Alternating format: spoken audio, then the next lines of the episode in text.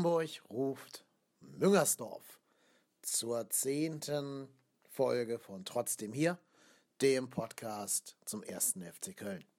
Ich bin euer Podhost Kai Lennep und ich blicke mit euch auf den Scherbenhaufen der bisherigen Saison. Vieles passiert seit dem letzten Podcast. Wir hatten ein Spiel gegen den FC Arsenal wir hatten Gespräche mit einem potenziellen neuen Sportchefkandidaten, nämlich Horst Held. Und Sabotage dieser Gespräche durch Toni Schumacher, Nolens Wolens. Und wir hatten, ja, den großen Tiefpunkt dieser an Tiefpunkten nicht armen Saison, das Spiel gegen Hertha BSC Berlin. Ich versuche das Ganze jetzt mal chronologisch durchzugehen ohne mich zu sehr in den Feinheiten der Spiele zu verlieren, weil ich nämlich denke, dass das große Ganze gerade etwas wichtiger ist als diese kleinen Details. Also am Donnerstag war das Spiel gegen Arsenal. Ja, es ist immer noch was Besonderes, den FC in einem Pflichtspiel gegen Arsenal spielen zu sehen. Das ist natürlich ein für uns Fans unbeschreibliches Ereignis. Trotzdem ist, glaube ich, jetzt meine Meinung nach zehn Folgen trotzdem hier deutlich geworden, dass ich liebend gern auf dieses Spiel verzichtet hätte und damit auch auf das Positiverlebnis verzichtet hätte, wenn das hieße, dass a. keine Doppelbelastung zwischen Donnerstag und Sonntag gewesen wäre und die Mannschaft in Ruhe hätte spielen können und dass b. uns für das Berlin-Spiel Janis Horn Dominic Maro und John Cordoba noch zur Verfügung gestanden hätten. Ja, also 1-0 gegen Arsenal, super, super geil. Aber es hat uns drei Spieler gekostet. Und da muss ich ehrlich sagen, das ist ein Preis, der ist hoch für uns. Vor allen Dingen, weil wir doch alle irgendwie ahnen, dass gegen Belgrad wahrscheinlich kein Sieg rausspringt. Und dann auch diese beiden Zwischensiege gegen Borisov und Arsenal eben, ja, unterm Strich unnütz waren, uns also nicht weitergebracht haben. Und vor allen Dingen finde ich noch, so wie dieses Spiel gelaufen ist, konnte man nicht mal groß Selbstvertrauen daraus ziehen. Ich meine, klar, wir haben gewonnen und nach dem 1-0 stimmte auch der kämpferische Einsatz. Aber bis dahin war das ein ziemliches Graupenspiel von uns. Also ich finde, wir haben nicht überzeugend gespielt. Ich finde auch, wir haben nicht wirklich gegen Arsenal gespielt. Wir haben gegen, ja, den A2-Sturm von Arsenal gespielt. Und ansonsten dann eine C11 plus Mertesacker. Das ist.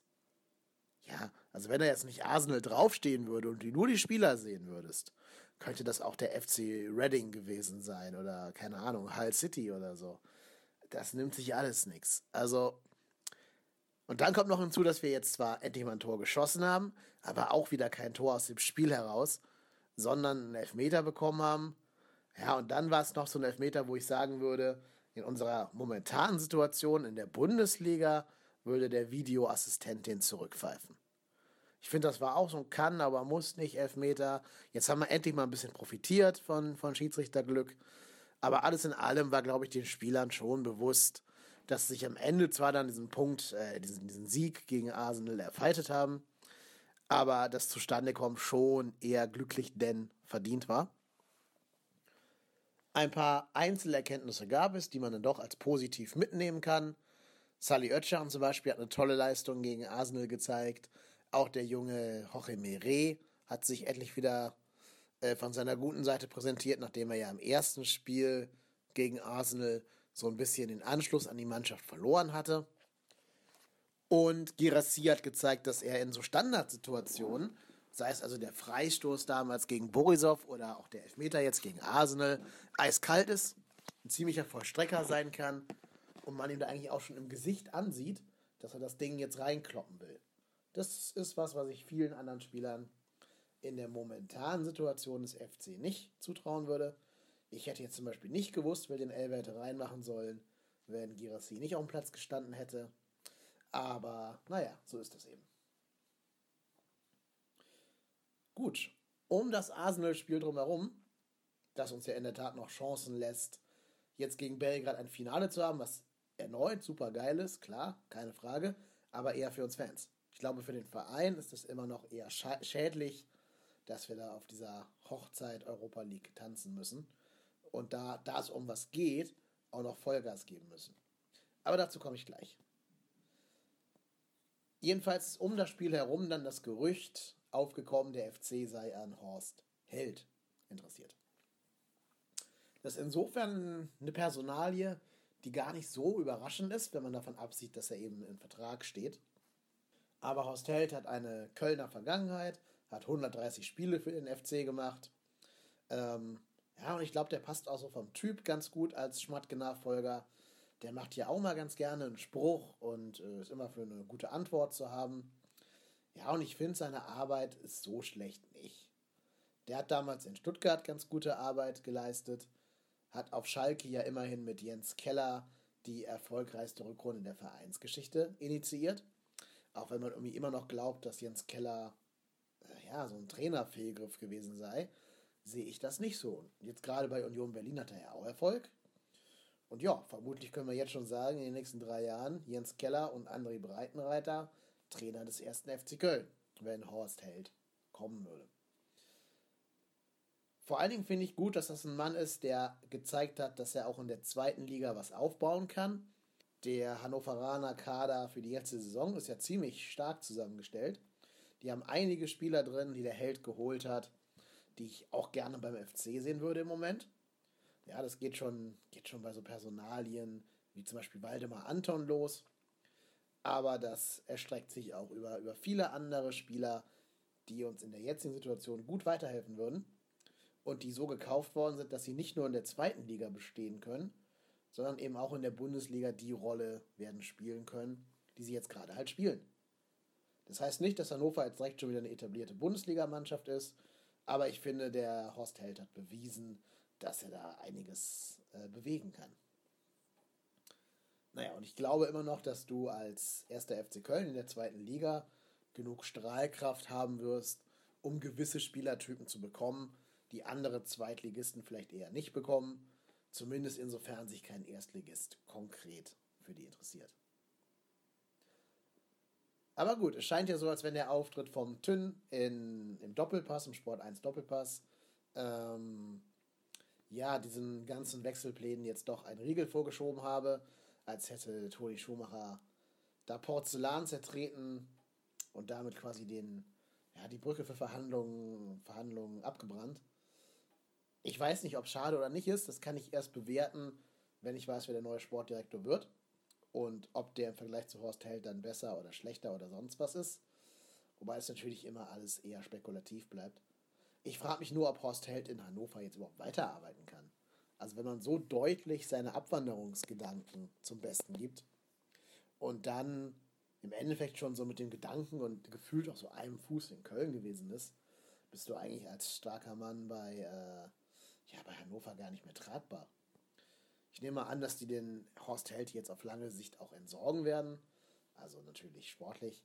Ähm, entweder direkt entlassen werden mit Abfindung oder ihn vielleicht irgendwie, Leiter Nachwuchszentrum oder so nennen werden und Richtung Andermatt die Verantwortung verschieben werden. Aber das weiß ich nicht. Keine Ahnung. Hannover geht mich auch nichts an. Ich bin ja hier, um über den FC zu podcasten. Und ihr habt jetzt schon ein Wort sehr, sehr oft gehört in den letzten neun Minuten.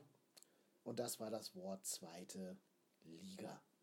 Und seien wir ehrlich, am toten Sonntag ist der erste FC Köln abgestiegen. Ich weiß, es ist erst der 13., ja, der vermaledeite 13. Spieltag. Aber realistisch sind wir in dem Spiel gegen Hertha abgestiegen. Wir haben jetzt neun Punkte Rückstand auf den Relegationsplatz, was schon eine ganze, ganze Menge Holz ist. Neun Punkte, das sind ja nicht, nicht einfach nur drei Spiele, die du gewinnen musst. Das sind auch drei Spiele, in denen weder Werder Bremen noch der SC Freiburg einen Punkt holen dürfen. Und dann reicht es ja noch nicht mal, wenn du Pech hast. Wenn es dumm läuft, ist das Torverhältnis auch schon so verkorkst, dass du an Bremen zum Beispiel gar nicht vorbeikommst. Und ja, gut, Freiburg hat minus 16, wir haben minus 21. Das sind auch schon mal fünf Tore Differenz. Deswegen Also die direkte Rettung ist eh passé. Wir reden nur noch mit Relegationsplatz und auch der ist in so weiter Ferne. Da könnte ich auch sagen, dass ich morgen im Lotto gewinne und äh, keine Ahnung, plötzlich ein Leben in Saus und Braus führen kann. Nein, also der FC Köln ist abgestiegen. Und wenn ich ganz ehrlich bin, glaube ich, haben die Wechsel in der zweiten Halbzeit das auch ein bisschen belegt. Denn eigentlich hat da am Ende, so ab der 70. Minute, schon eine junge und potenziell sehr, sehr spannende Zweitligamannschaft gespielt. Da standen ganz interessante und spannende und für die zweite Liga wirklich top ausgebildete junge Männer auf dem Platz. Sally Oetschan, Tim Handwerker, äh, auch ein Junge, der Girassi ist ja auch noch ein ganz junger Mann, genauso wie der Bissek, Nartay, Waim, also ganz, ganz viele, die uns in der zweiten Liga, glaube ich, viel Freude bereiten werden. Und ich denke, das einzig Richtige, was der FC Köln tun kann, ist es auch diesen Spielern jetzt noch 21 Spiele lang Spielpraxis zu geben, die ähm, wirklich an die Bundesliga-Härte heranzuführen, damit die in der zweiten Liga vielleicht schon als gestandene Spieler auftreten können und eben nicht als Bubis. Aber gut, vielleicht rollen wir das Hertha-Spiel mal ein bisschen chronologisch auf. Relativ bald machte ja ähm, die Schlagzeilen, dass wir mit einer sehr arg gebeutelten Mannschaft spielen werden. Ja, in der Zentrale der Abwehr spielt mit Jorge Mire nur ein einziger gelernter Abwehrspieler, der schon Bundesliga-Erfahrung hatte. Und der hat jetzt auch nicht jedes Spiel irgendwie komplett überzeugt. Also, da weißt du auch nie, ist das jetzt gut oder schlecht, was er abliefern wird. Daneben Matze Lehmann, zwar sehr, sehr erfahren, aber hat auch erst ein- bis zweimal Innenverteidiger bei uns gespielt. Auch in so Notsituationen, wo er aushelfen musste. Ich glaube, einmal gegen Hoffenheim letzte Saison oder vorletzte Saison, was wir die vielen Verletzten hatten. Ja, und daneben eben der gerade 16-jährige Jan Aurel Bissek. So, und um es gleich zu sagen, ich finde, diese Dreierabwehr hat ihren Job eigentlich gut gemacht. Also in der ersten Halbzeit, als sie in dieser Konstellation gespielt haben. Mire hat immer ganz gute Zweikampfquoten, der hat über 80 Prozent oder ich glaube genau 80 Prozent seiner Zweikämpfe gewonnen, hat sich in der Luft keine Blöße gegeben. Ja, im Aufbauspiel, finde ich, hat er auch einige gute Ideen gehabt und einige ganz coole Pässe gespielt, aber ähm, manche auch mit zu viel Risiko. Das ist aber okay, weil diese Risikopässe gingen alle in die, in die letzte Reihe Herthas. Da kannst du ruhig mal Risiko spielen. Da passiert in der Regel nicht so viel, weil du quasi alle anderen FC-Spieler hinterm Ball dann hast, wenn der Ball verloren geht. Das ist okay. Lehmann in der Mitte, als er noch in dieser Dreierkette in der Mitte gespielt hat, hat auch einen ganz okayen Job gemacht, auch wenn er weder der schnellste werden wird, noch der Kopfballstärkste oder der dynamischste jetzt in seinen hohen Tagen.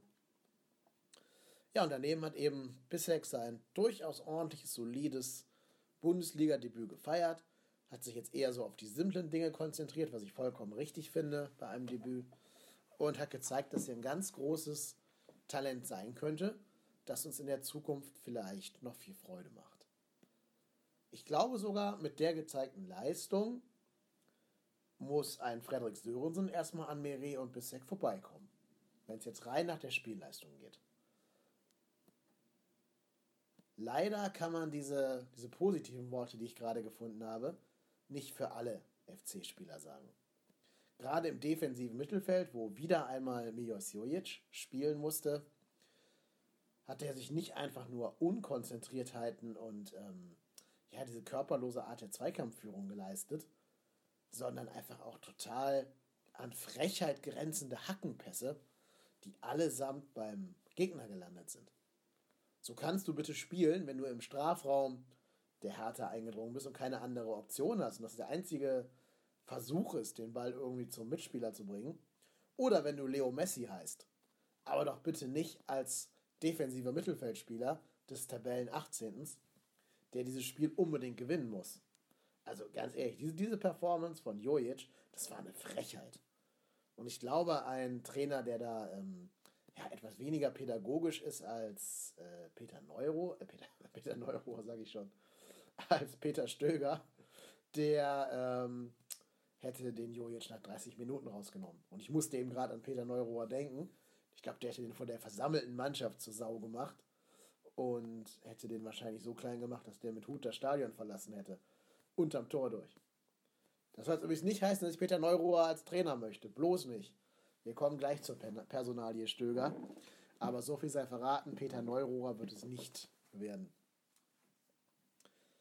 Ja, und wer leider auch total neben sich stand, vor allen Dingen in der ersten Halbzeit, Lukas Klünter. Ja, also diese Ecke zu provozieren war an sich schon sau doof. Da steht im Radius von 16 Metern kein Gegner an ihm ran. Den kann er den Ball in Ruhe annehmen, kann den, wenn er will, noch dreimal hochhalten, fünfmal dribbeln und dann irgendwo in des Gegners Hälfte dreschen. Ja, aber vielleicht war da so eine, eine Mischung aus mangelnder Kommunikation, dass keiner ihm gesagt hat, hier Junge, da ist keiner, du hast Zeit und technischem Unvermögen, sowie halt der, ja, der generelle Stress der Situation, dass diese Ecke entstanden ist. Aus dieser Ecke will ich ihm gar nicht den ganz großen Vorwurf machen, denn ich glaube, es war ja keine Absicht. Also es war ja einfach nur, der Ball springt ihn doof so in, dieses, in diesen Zwischenbereich zwischen Knie und Oberschenkel und kugelt von da eben ins Seiten aus, äh, ins Tor aus, meine ich, aus sehr, sehr kurzer Distanz. Da, das kann passieren, das sieht saudumm aus. Da kann er einfach auch wegbleiben und den Ball mit dem Gesicht zum Spielfeld annehmen, weil da eben kein Gegner ist. Aber naja, okay, ist halt wie es ist. Was ich ihm nicht verzeihe, ist, dass du bei der Ecke, die du selber provoziert hast, dann wie so ein nasser Sack Zement da hinten aus dem Abseits rausgetrabt kommst und damit alle Hertha-Stürmer äh, des Abseits aufhebst für die. Wir wissen, die Hertha hat nun mal einen Knipser wie Ibisevic, auch wenn der in dieser Saison noch nicht ganz in Form ist. Der Ibisevic ist immer für so ein Abstauber, Stochertor, sonst irgendwas gut. Und gerade nach Ecken sind wir nun mal super anfällig. Das ist jetzt auch kein Geheimnis, das ist keine große Trainingswissenschaft. Nach Ecken tut sich der erste FC Köln in beide Richtungen sehr, sehr schwer. Und wenn dann halt einer wie Klünter pennt und nicht vernünftig raussprintet, sondern ganz gemächlich trabt, wie so eine Oma zum Kuchen im Altenheim, dann, ja, ist das eben nicht Bundesliga-tauglich. Dann ist das einfach auch vielleicht ein Stück weit, ja, natürlich seiner Unerfahrenheit geschadet, klar, aber auch so ein bisschen das Nicht-Annehmen des Abstiegskampfes.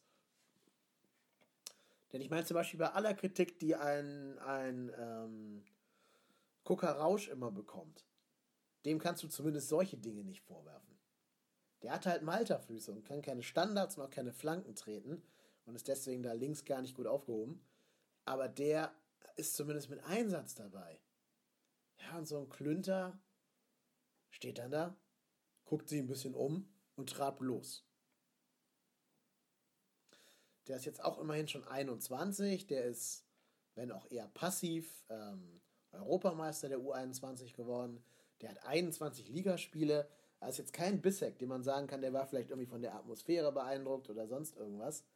Das müsste eigentlich einer sein, der jetzt schon ein bisschen mehr bringen kann.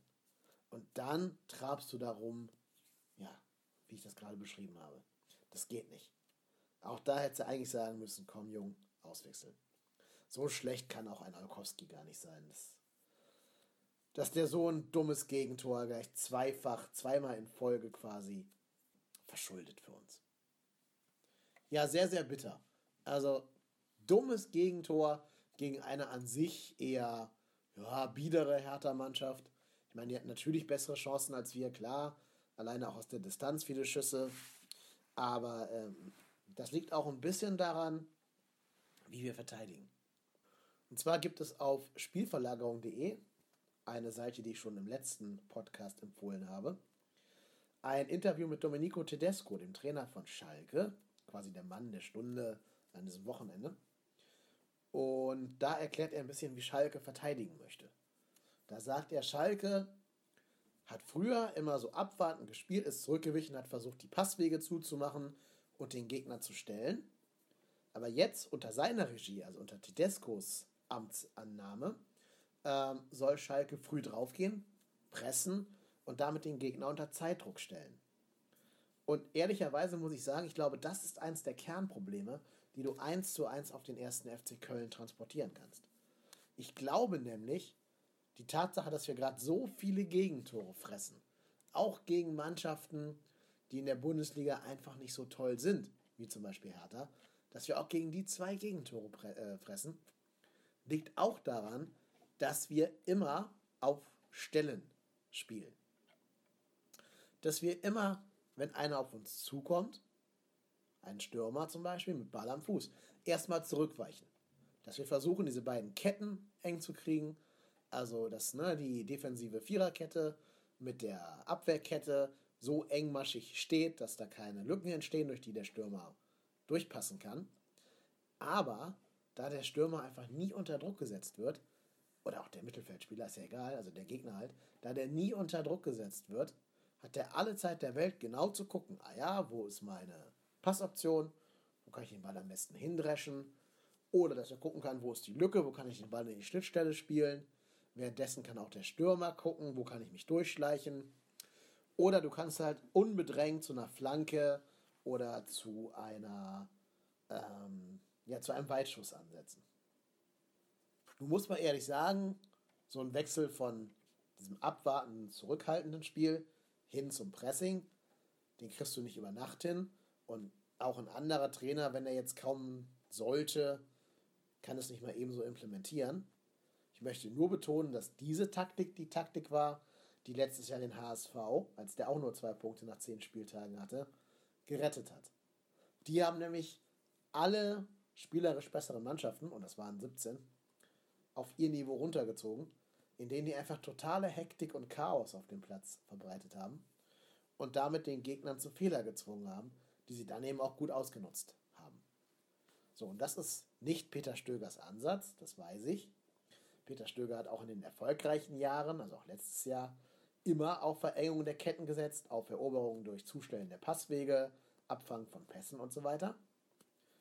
Ich glaube einfach nur, dass das in der jetzigen Situation nicht das richtige Zeichen ist. Ich glaube, dass du jetzt in der Situation, wo du nichts gebacken kriegst, wo alles gegen dich läuft, die einzige Chance hättest, proaktiv zu werden. Also sprich, selber draufgehen, die Erfolgserlebnisse durch Pressing holen und so weiter und so fort. Und es gibt auch viele Situationen auf dem Feld, wo dann manchmal so vereinzelt Akteure in dieses Pressing übergehen. Vor allem Girassi macht das ganz gerne aber von hinten keine Unterstützung kommt. Dann rückt ein Ötschan zum Beispiel ein bisschen zu spät raus, weil er denkt, oh, da wird gepresst, da muss ich wohl aufpressen, verlässt damit seinen Platz in dieser engmaschigen Kette und öffnet damit Passwege. Und genauso ist auch das 2-0 entstanden. Das 2-0 ist entstanden, weil genau in der Szene, die ich gerade beschrieben habe, Gerassi geht drauf und will pressen, Ötschan zieht zu spät hinterher gibt damit seinen Gegenspielerpreis. Den wiederum kann der Abwehrspieler von Hertha anspielen und der wiederum kann den Ball in den Lauf von Selke spielen. Und dann kommt auch hinzu, dass der Selke da 50 Meter Anlauf nehmen kann, um, gefühlt jedenfalls, um in den Strafraum zu kommen und er vorher nicht angegriffen wird, sondern von Lehmann erst im Strafraum umgesetzt wird. Anstatt dass Lehmann einfach rausgeht und den draußen zumindest irgendwo umhaut, wo es keine Elfmeter gibt. Ich bin der Letzte, der was gegen taktische Fouls hat, solange sie den Gegner halt nicht verletzen. Aber im Strafraum darfst du halt mit Verlaub nicht so hingehen, wie das der Lehmann gemacht hat. Und von so einem erfahrenen Mann, ja, unserem Kapitän, und der da schon wieder auf seiner Stammposition gespielt hatte, also nicht mal auf einer fremden Position und deswegen gefremdelt hat damit irgendwie, da musst du an der Stelle mehr Cleverness erwarten. Da musst du erwarten, dass er entweder abläuft oder zur Not halt auch einfach gar nicht fault denn eine unmittelbare Torchance wäre aus der Position, weil Lehmann, Lehmann war ja innen von Selke aus gesehen, da wird wahrscheinlich keine unmittelbare Torchance daraus entstehen. Was daraus entstehen wird, ist natürlich ein hochgefährlicher Pass in den Rückraum. Aber dann kannst du hoffen, dass da deine vier Abwehrspieler stehen und irgendwas dagegen tun können. Beim Elfmeter kann dann nur noch der Torwart was dagegen tun. Und seien wir ehrlich, Timo Horn bei allen Qualitäten ist leider kein Elfmeterkiller. Das hat man im äh, Olympia-Finale gesehen von Rio damals, wo er keinen gehalten hat und auch nicht so richtig dran war, mal einzuhalten. Und auch jetzt. Also, wenn Timo Horn irgendwo noch Luft nach oben für sich sieht, um sich zu verbessern, ich glaube, bei Elfmetern hat er ganz viel Luft nach oben. Ja, und das ist natürlich schade in der jetzigen Saison, weil wir einfach so viele Elfmeter verschulden. Und vor allen Dingen sind es auch immer die Spieler, die die Elfmeter verschulden, von denen man mehr erwarten würde. Nämlich eben ein Lehmann, der jetzt eigentlich vorangehen müsste und den Ötschans und Jojitsches dieser Welt zeigen müsste, wie es gemacht wird. Der eigentlich auch Abstiegskampferfahrung hat, aber der jetzt auch komplett neben sich steht, der vielleicht auch im hohen Alter die Belastung nicht mehr so gut wegstecken kann, der schon gegen Arsenal geschont wurde, dann aber doch noch spielen musste, weil wir halt diesen, diesen einen, diesen eine Torvorsprung über die Zeit retten mussten und wollten. Ähm, ja, und dann war die Pause wieder dahin. Und das ist eben genau das, was ich meine mit Fluch der Europa League, die uns unterm Strich mehr gekostet hat, als sie uns außerhalb von emotionalen Fan-Erfolgserlebnissen ähm, eingebracht hat. Ja, sehr, sehr bitter. Und so ist dann halt passiert, was passiert ist. Hertha geht 2-0 in Führung und der erste FC Köln hat nicht die Mittel und Wege, dann nochmal groß für Gefahr zu sorgen. Auch in dem Spiel gilt wieder, so einen richtigen Vorwurf kannst du der Mannschaft nicht machen. Außer Jojic und Klünter, das habe ich glaube ich gerade deutlich gemacht. Aber alle anderen, finde ich, haben ein solides, wenn auch nicht herausragendes Bundesligaspiel gemacht. Man hat gesehen, dass Claudio Pizarro immer noch eine sehr, sehr hohe Spielintelligenz hat. Er hat fünf Torschussvorlagen gegeben und sich einfach sehr, sehr klug ins Offensivspiel eingeschaltet. Aber halt mit seinen 39 Lenzen ist er auch nicht mehr der Spieler, der auf der Seite einen Ball erobern kann, dann irgendeinen Mitspieler schickt und selber wieder ins Sturmzentrum sprintet, um dann die Torchance zu verwerten. Und so hat Claudio Pizarro halt in 90 Minuten keine echte Torchance für sich verbuchen können. Wer Torchancen hatte, ist der wiederum sehr starke äh, Serou Girassi, der sich echt mausert, wie ich finde. Der hat noch klare, sichtbare und erkennbare Schwächen. Der verliert sehr einfache Bälle, unnötig, also unforced im äh, Aufbauspiel. Aber, also die Ballbehauptung von dem ist schon echt klasse. Die Ballbehauptung, wenn der einen Ball äh, ange, angespielt bekommt aus dem Mittelfeld und dann teilweise gegen irgendwelche auch ziemlich guten Innenverteidiger von Hertha den Ball zu behaupten. Da ist der echt klasse drin, hat auch den nötigen Körper dafür. Und ich denke, wenn der halt jetzt noch ein paar Spiele machen darf, verletzungsfrei bleibt, wird das ein richtig guter Spieler, den wir hoffentlich irgendwie in die zweite Liga auch mitnehmen können, der also entsprechendes Vertragswerk hat.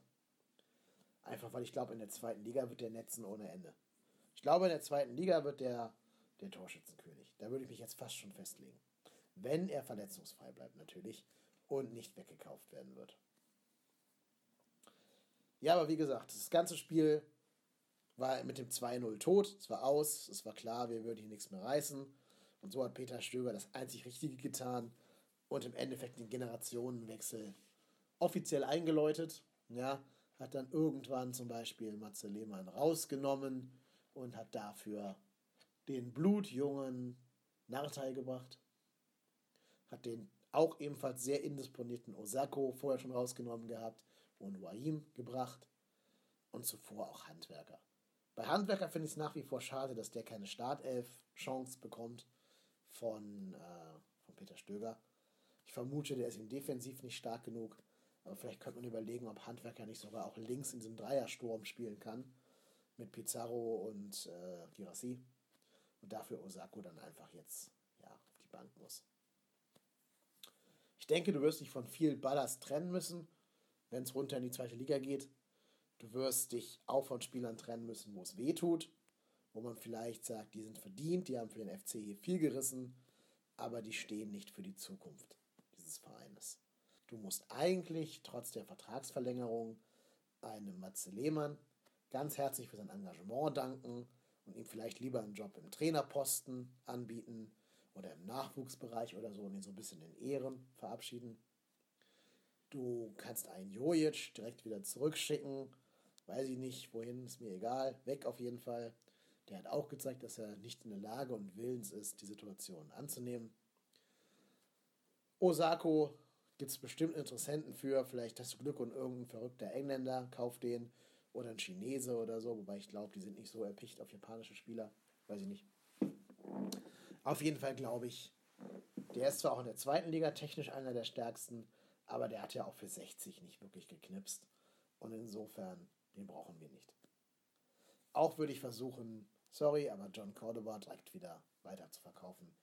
Genauso Jannis Horn. Viel Geld, das wir da in den Sand setzen werden, schätze ich mal. Aber du musst halt gucken, dass du den Kader entschlackst und diese ganzen Ballaste loswirst. Genauso wie Höger, genauso wie Olkowski. Die helfen dir in der ersten Liga nicht und die werden dir auch in der zweiten Liga nicht groß helfen. Schade wird sein, dass wir Timo Horn verlieren werden, schätze ich mal. Da wird Liverpool wahrscheinlich zuschlagen. Ich denke mal auch ein WM-Fahrer Jonas Hector wird ähm, nicht zu halten sein. Schon gar nicht in der zweiten Liga. Gucker Rausch, ja, wenn der eine gute WM spielt, kann vielleicht sogar noch ein, zwei Millionchen rumkommen für den. Und dafür holst du dann lieber einen jungen, hungrigen Linksverteidiger von einem anderen Zweitligisten, der schon Erfahrung in der zweiten Liga hat, aber noch jung genug ist, um sich eben auf neue Aufgaben einzulassen und der vielleicht in der Lage ist, mal eine Flanke an den Mann zu bringen. Oder du sagst halt, okay, in der zweiten Liga kann da auch ein Tim Handwerker spielen und wir, ähm, ja, wir schulen den so ein bisschen darauf, defensiv, defensiv besser zu werden. Weil nach vorne her, also vom, vom Flankenhandwerkszeug, Handwerkszeug, hat der alles, was man braucht. Im Sturm hast du dann eine Planstelle oder zwei Planstellen, wenn Osako und Cordoba weg sind. Kannst dafür ganz auf den jungen Birk Rieser setzen. Das ist ein junger Mann, der ist 19 Jahre alt, ähm, Norweger, 1,88. Ja, kann auch, ist noch ein bisschen schmächtig, finde ich, noch ein bisschen milchbubig. Aber ich glaube auch so, das Stahlbad zweite Liga könnte dem sehr gut tun. Und der könnte vielleicht für die neue Generation der Spieler stehen. Dann hättest du in der zweiten Liga eine Mannschaft rund um, ja, vielleicht Thomas Kessler im Tor, der so ein bisschen der erfahrene Papa der Kompanie gibt. Und dann kannst du in dessen Schatten einen jungen neuen Torwart heranzüchten. Ich weiß nicht, ob das Sven Müller ist. Ich glaube, der ist nicht, ja, vielleicht nicht der allerbeste für die Situation. Ähm, aber auf jeden Fall könnte man Kessler nochmal so eine verdiente Krönung der Karriere machen, indem er nochmal einen Aufstieg hoffentlich dann erleben darf auf dem Platz, also als Aufstiegsheld, wie ich hoffe. Dann hast du davor einen Bissek, einen Meret, einen Kairosch und so weiter und so fort. Im Mittelfeld hast du einen, einen Özcan, einen Nartay, einen Wahim. Du hast davor im Sturm den ebenfalls jungen Girassi, den schon erwähnten Risa, ja, und einige andere interessante Jungen. Wenn es irgendwie geht, würde ich auch Bittencourt versuchen zu halten wenn der eine entsprechende Klausel im Vertrag hat, dass er in der zweiten Liga spielen darf, also spielen kann für uns und der Vertrag sich nicht auflöst, dann würde ich den gerne behalten, weil ich glaube, in der zweiten Liga ist das ein richtig, richtig Granatenspieler, der uns einige Tore auflegen wird und vielleicht sogar selber erzielen wird. Und ja, ich weiß nicht, ob es für den große Angebote geben wird oder nicht. Die Saison war er zwar gut und bemüht, aber halt auch oft verletzt und nicht sehr effektiv. Deswegen ist es vielleicht ganz gut, wenn, oder wäre es schön, wenn er mit runtergehen würde in die zweite Liga. Vor allem, weil der ist ja auch erst, ich glaube, 23 oder 24, ne? Ja, ich glaube, der wird dieses Jahr noch 24 im Dezember. Das ist ja auch noch verdammt jung. Und der hat trotzdem schon 57 Ligaspiele für uns, 57 Ligaspiele für Hannover, genau gleich viele und auch für Dortmund schon mal 17 Spiele gemacht und sogar 19, wenn die 29 sogar für Cottbus. Also eigentlich ein ziemlich erfahrener, aber immer noch sehr junger Mann, den ich in der zweiten Liga echt gerne bei uns behalten würde. Auch weil ich glaube, dass der charakterlich und vom Einsatz her stimmt. Genauso denke ich, sollte man Risse versuchen zu halten, der wahrscheinlich jetzt wegen seiner verletzten Historie auch nicht die ganz große Nachfrage generieren wird. Und alles andere, alles andere kann weg. So, jetzt rede ich hier seit 35 Minuten und habe noch gar nichts zum Trainer gesagt. Gerade eben kam die Meldung über den Ticker, dass der FC bis zum Schalke-Spiel an Peter Stöger festhält. Und da muss ich sagen, das verstehe ich nicht. Also ich verstehe, dass der FC Köln an Peter Stöger festhält. Aber ich verstehe nicht, dass der FC Köln bis zum Schalke-Spiel an Peter Stöger festhält. Warum?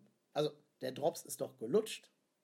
Es ist doch vollkommen egal, ob ich jetzt bis zum Schalke spiele oder bis zum letzten Saisonspiel gegen Wolfsburg dann in der, also im 34. Spieltag äh, an Peter Stöger festhalte. Entweder jetzt ganz oder gar nicht. Also entweder geht es darum, ihn ganz, ganz schnell hinzusetzen und zu sagen, Peter, hast du Lust, den Neuaufbau in der zweiten Liga mit uns anzugehen? Wir wären dazu bereit. Oder ihn jetzt halt schon vor die Tür zu setzen, weil entweder er nicht bereit ist mit in die zweite zu gehen. Oder weil man da auf äh, Vereinsebene irgendwelche Dissonanzen mit ihm hat. Aber was bringt denn in der Situation, wo wir schon abgestiegen sind, de facto, was bringt denn da eine Jobgarantie für ein Spiel? Ich meine, es ist doch klar, dass wir keinen Feuerwehrmann holen können werden, der irgendwas bewirken kann. Ich meine, es kann sein, dass die Mannschaft jetzt sogar in der jetzigen Situation, also eigentlich schon vor fünf Spielen oder so, einen anderen Trainertypen gebraucht hätte, so im, im kommunikativen Bereich. Also Stöger ist, glaube ich, ein wirklich sehr, sehr empathischer, äh, sachlicher, seriöser Mann, der auch mal für einen Schalk zu haben ist. Aber ich glaube, er ist nicht so der, ja, der flammende Redner, der irgendwie allein durch seine, durch seine Aura die Spieler heiß macht. Da wäre vielleicht dann so ein Labadia eher der Typ für. Die kannst du jetzt halt auch holen.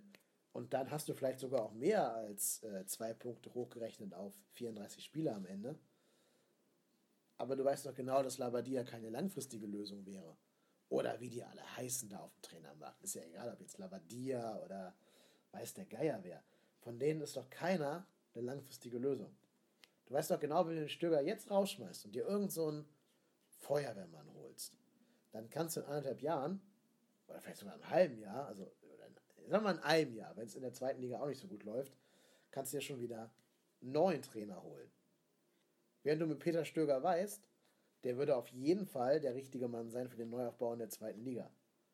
A, weiß der, wie zweite Liga geht, der hat ja schon gespielt mit uns in der zweiten Liga, hat schon mal den Aufstieg geschafft und ist einer, der bedingungslos auf Talente setzt und der, glaube ich, auch im Sommer klipp und klar gesagt hat, wo die Versäumnisse in der Kaderpolitik liegen, der einfach nur kein Gehör bei den Entscheidungsträgern gefunden hat. Deswegen glaube ich, Peter Stöger wäre genau der richtige Mann, um uns aus der zweiten wieder in die erste zu führen, mit der bereits erwähnten jungen, hungrigen Mannschaft. Ich würde sogar so weit gehen und ihm komplette Transferkompetenz geben. Du kannst ja immer noch irgendeinen so Pappkameraden hinsetzen, der die Transfers dann in Sack und Pack bringen muss der im Doppelpass mal in launiger Runde sein Weizenbier trinken darf. Bitte nicht Toni Schumacher, wie wir gestern gesehen haben. Aber ähm, es bringt doch nichts, jetzt ein Spielgarantien auszusprechen. Die Saison in der Bundesliga ist gelaufen nach 13 Spielen. Das ist krass. Das ist auch nicht komplett frei von Schuld, das Trainerteam. An dieser Geschichte muss man auch sagen. Also ich finde zum Beispiel, man hätte auch manche Spieler schon früher jetzt absägen können, an denen man so nibelungentreu festhält. Vor allen Dingen eben Matze Lehmann. Aber es ist halt auch Stöger. Stöger ist halt ein loyaler Typ, der keine Spieler irgendwie, die so verdient sind, absägen möchte. Naja, jedenfalls gibt es mir ein bisschen Sorge auf, dass wir halt nur diese Einspielgarantie ausgestellt haben für ihn. Und ich vermute, der Vorstand möchte ihm jetzt noch das Schalke-Spiel geben und das ist vollkommen egal ist, weil es geht um nichts mehr. Da geht es nur darum, sich mit Ehre zu verabschieden. Und ich glaube, sie möchten ihm das Belgrad-Spiel nicht wegnehmen. Ich glaube, das Belgrad-Spiel ist so die Krönung dieser Geschichte Europa League mit dem FC. Wir werden ja vermutlich eher nicht ins Sechzehntelfinale einziehen. Dazu musst du ja in Belgrad gewinnen. Unentschieden reicht nicht, auch wenn wir gerade Zweiter sind. Aber am Ende zählt der direkte Vergleich. Und da hat Belgrad ja leider unglücklich gegen uns damals 1-0 gewonnen, was ich bis heute noch finde. Dass das ein, sehr, sehr glücklicher Sieg für Belgrad war, wo wir eigentlich einen Punkt verdient hätten. Aber so reicht uns leider ein Unentschieden jetzt nicht. Wir müssten gegen die gewinnen in Belgrad. Und ja, das wird schon schwer werden. Das wird ein Hexenkessel. Aber ist auch egal. Das würde ich so ein bisschen als das letzte große Spiel von Peter Stöger vermarkten. Wenn ich als FC vorhätte, ihn rauszuschmeißen, was ich nicht weiß. Wenn das mein Plan wäre, ihn nach dem Belgrad-Spiel abzusägen, dann könnte man auch sagen, hier Jungs, tut's noch einmal für Peter. Und dann denke ich, wird man so langsam sich um einen neuen Trainer bemühen, vielleicht irgendeine Interimslösung dazwischen schalten und dann dem neuen Trainer die ganze Wintervorbereitung geben. Und ich habe das schon mal gesagt, ich, ich denke, meine Meinung ist klar geworden. Ich bin der Meinung, Peter Stöger ist eine verlässliche Größe darin, uns in der zweiten Liga wieder aufzubauen und hochzuführen, wenn er denn selber in die zweite möchte. Er hat natürlich auch andere Jobangebote vorliegen Und ich glaube, jemand, der die Bundesliga lange verfolgt, wird die jetzige Situation von Köln nicht an Stöger festmachen und wissen, was er da für einen tollen Fachmann bekäme, wenn er ihn holt. Und ein bisschen Sorge macht mir auch, dass Dortmund kurz davor steht, deren Peter rauszuschmeißen, also den Bosch. Und die waren ja schon mal am Stöger dran. Also ich denke, wenn die jetzt den Bosch rausschmeißen, da der Trainermarkt ja nichts für die hergibt, da Tuchel für sie keine Option sein kann, werden die wahrscheinlich versuchen, Peter Stöger dann zu bekommen. Und ich weiß nicht, ob der abgeneigt wäre, jetzt zu sagen, kommt Leute, ich habe euch gewarnt. Ich habe gesagt, mit dem Personal gibt das hier nichts. Das war's. Ich gehe vom Bord, ich mache Platz für neue Impulse, heißt das dann in der Industriesprache. Und dann müssen wir halt gucken, dass wir da irgendeinen anderen, keine Ahnung, Zampano da hinsetzen. Und da macht es mir halt ein bisschen Sorge, dass gerade keiner da ist, der irgendwie die nötige Fachkompetenz hätte, den zu holen. Da muss man schon auf Werle und Jakobs hoffen. Denn wir haben ja gesehen, dass der Tünn eher nicht so der clevere Stratege ist. Und dass vielleicht ein Werner Spinner irgendwie auch andere Themen zu haben scheint, als sich groß um die sportliche Zukunft des FC Köln zu kümmern. Ich glaube, der ist eher dafür da, die Sponsoren an Land zu ziehen. Naja, das soll es gewesen sein. Noch nicht vom FC Köln. Wir werden diesen Verein wiedersehen in der ersten Liga. Wir werden wieder Spiele haben gegen Bayern, Schalke und Dortmund. Wir haben noch eine ganze Rückrunde, die wir genießen sollten, wo wir uns nicht von der, wo wir uns nicht von der schlechten Stimmung jetzt gerade beeinflussen lassen sollten, die wir vielleicht so ein bisschen als Abschiedstournee sehen sollten, nach dem Motto, wir verabschieden uns hier mit Ehre und Anstand. Wir gewinnen so viele Spiele, wie es irgendwie möglich ist. Wir spielen schönen, attraktiven Fußball. Wir setzen auf die jungen Leute im Kader und komplementieren die erfahrenen Spieler so langsam zur Tür hinaus. Holen im Winter schon perspektivische Spieler für die zweite Liga und verabschieden uns hier erhobenen Hauptes, ohne irgendwie als patziges Kind aufzutreten, das jetzt nach dem Berlin-Spiel schon wieder den Videoassistenten da ins Acht stellt oder mit, den, mit dem Bauch auf den Boden legt, auf den Rasen trommelt und mit den Füßen strampelt. Das sollten wir uns alles verkneifen. Wir haben jetzt nochmal geile Spiele. Bayern noch zweimal, Dortmund noch zweimal Schalke mit Pokal. Haben auch die noch einmal das, das Derby, das Niederrhein-Derby, das wir hoffentlich positiv gestalten können, um die Saison nochmal gut, also die Rückrunde nochmal gut einstimmen zu lassen. Und ja, das Motto muss lauten Abschiedstournee. Egal, ob es ein Abschied wird oder ich mich hier vollkommen verzettel und wir es doch noch schaffen. Ich bin Kai Lennep und ich bin trotzdem hier.